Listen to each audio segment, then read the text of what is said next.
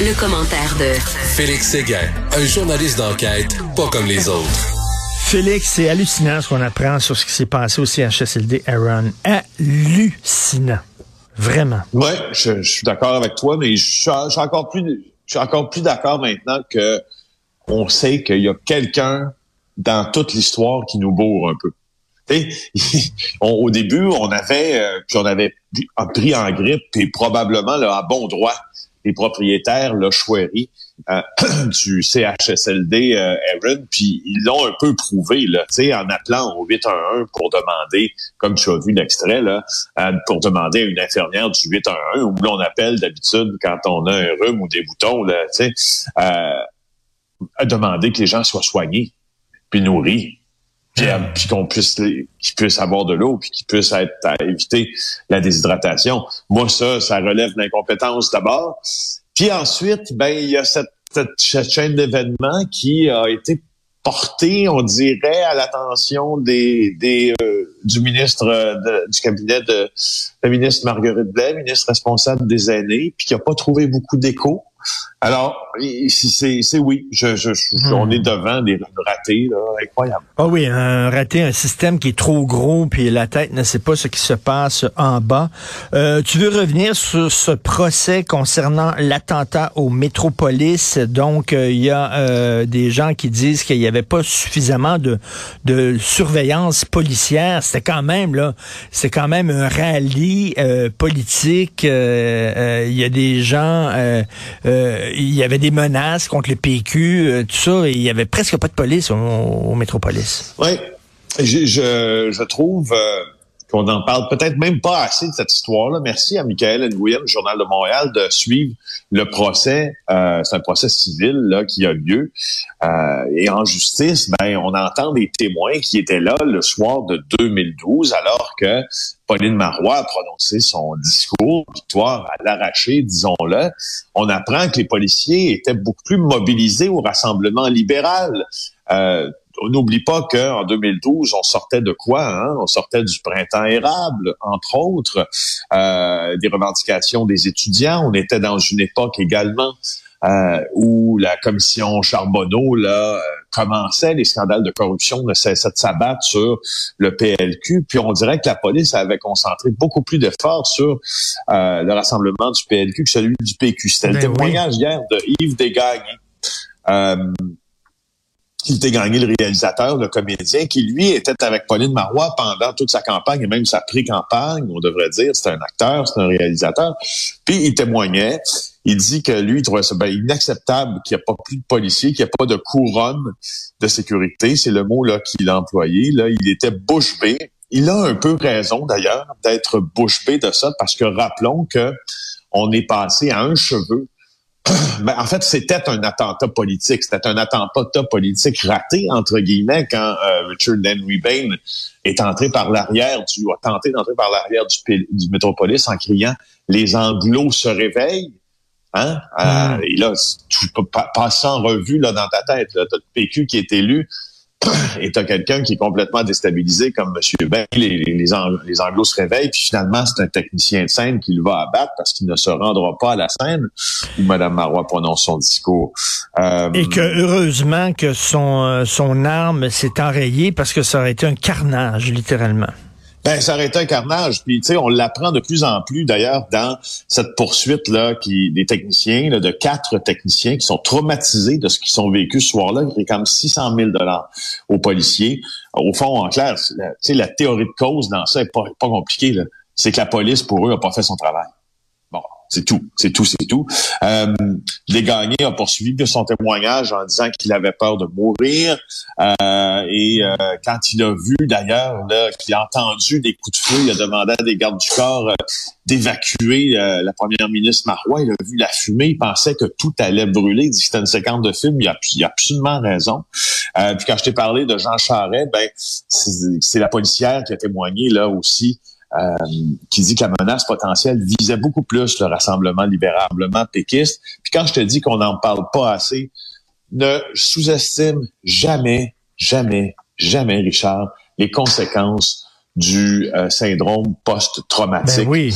Euh, tu sais, les, les, parmi les techniciens, là, je sais pas si tu as entendu l'histoire de l'un d'eux, là, euh, qui ont vécu ce triste moment de notre histoire, là. Il y en a qui sont devenus complètement capotés, là. Il y en a un qui est tombé là, dans les drogues hmm. dures, l'itinérance aux quatre coins du monde, les opiacés, etc.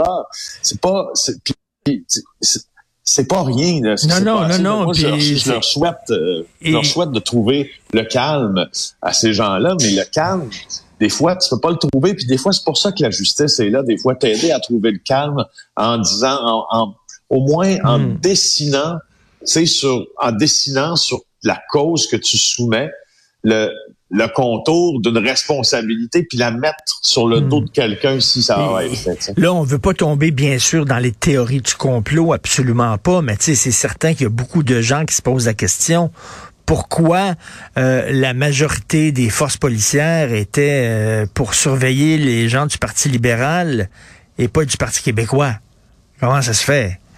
C'est ben, certain que, il y a deux choses là-dedans que moi je peux expliquer, là, expliquer certaines en tout cas, c'est que d'abord le premier ministre sortant, là, hmm. euh, il est normalement protégé là, par la sûreté du Québec, puis on lui beaucoup d'attention qui lui est dévolue, puis les corps de police locaux pour ce qui est des chefs des autres partis, sont mis à contribution avec le service de protection des personnalités euh, de la Sûreté du Québec. Mais le gros du job, c'est les policiers de la SQ qui font avec le PM. Ça, c'est une tradition. Peut-être que...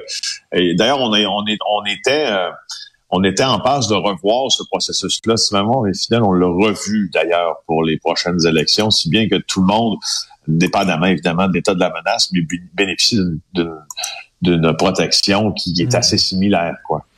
Euh, tu veux euh, nous parler de cette histoire vraiment étrange d'un jeune garçon euh, qui est décédé dans un accident de moto.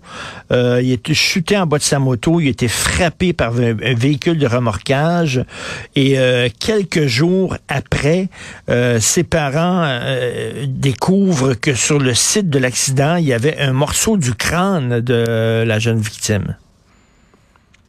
Oui, oui, je vais te parler de ça parce que j'ai jamais vu, j'ai jamais entendu euh, une histoire similaire, je te dirais.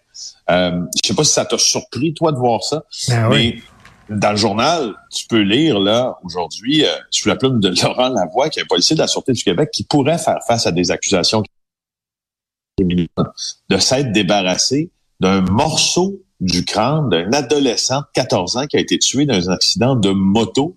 Alors, qu'est-ce qui s'est passé en, octobre 2021? Euh, Il y a euh, Tommy Whistle qui chute en moto sur la route 323 euh, à Saint-Émile de Suffolk. C'est en Outaouais.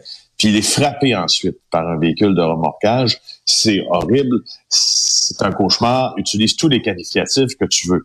Alors, là, la mère, évidemment, qui va se recueillir quelques jours plus tard sur les lieux du drame, elle constate qu'il y a encore beaucoup de traces d'accident qui sont sur place et ils trouvent une partie de la boîte crânienne de leur enfant. Donc, tu comprends qu'elle n'est pas trop... Tu sais, euh, elle, commence, commence son deuil si toutefois... Tu sais, si toutefois ça, oui c'est possible, mais d'avoir un deuil adéquat quand tu trouves des morceaux de crâne de ton enfant sur la route. Alors, elle, ça, elle constate que la scène n'est pas nettoyée. Et là, elle contacte la police. Puis là, il y a un agent qui arrive sur place. Elle dit, il aurait dit, c'est pas une scène de crime. Euh, et là, il y a un autre agent qui était là pour apaiser les tensions. Puis euh, là, le sergent qui, qui s'est interposé au début quitte les lieux avec les restes humains avec lui. C'est là, après ça, ça demande qu'est-ce qui se passe maintenant avec cette, pièce osseuse-là que je veux euh, mhm. avoir parce que je veux incinérer mon fils avec toutes ses parties.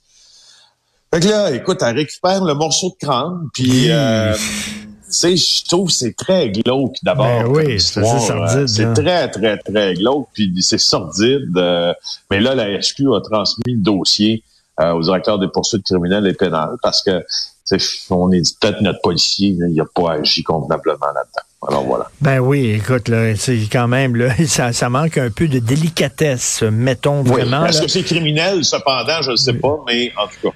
Et écoute, en terminant, un Montréalais est coupable d'avoir importé 64 kilos de coke et lui, il dit qu'il était convaincu que c'était des briques de tabac.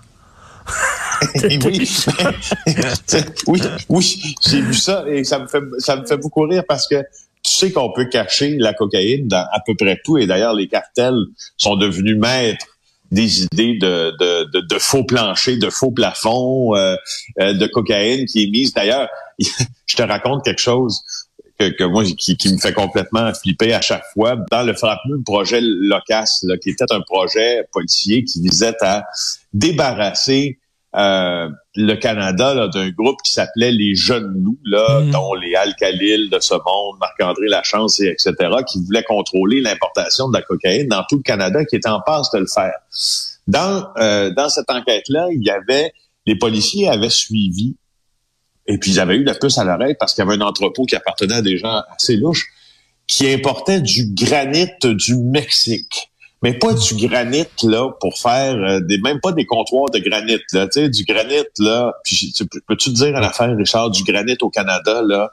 Comme dirait l'autre, il y en a en tas. Ben oui, pourquoi on en importe du Mexique là, déjà là Pip, pip, pip, pip.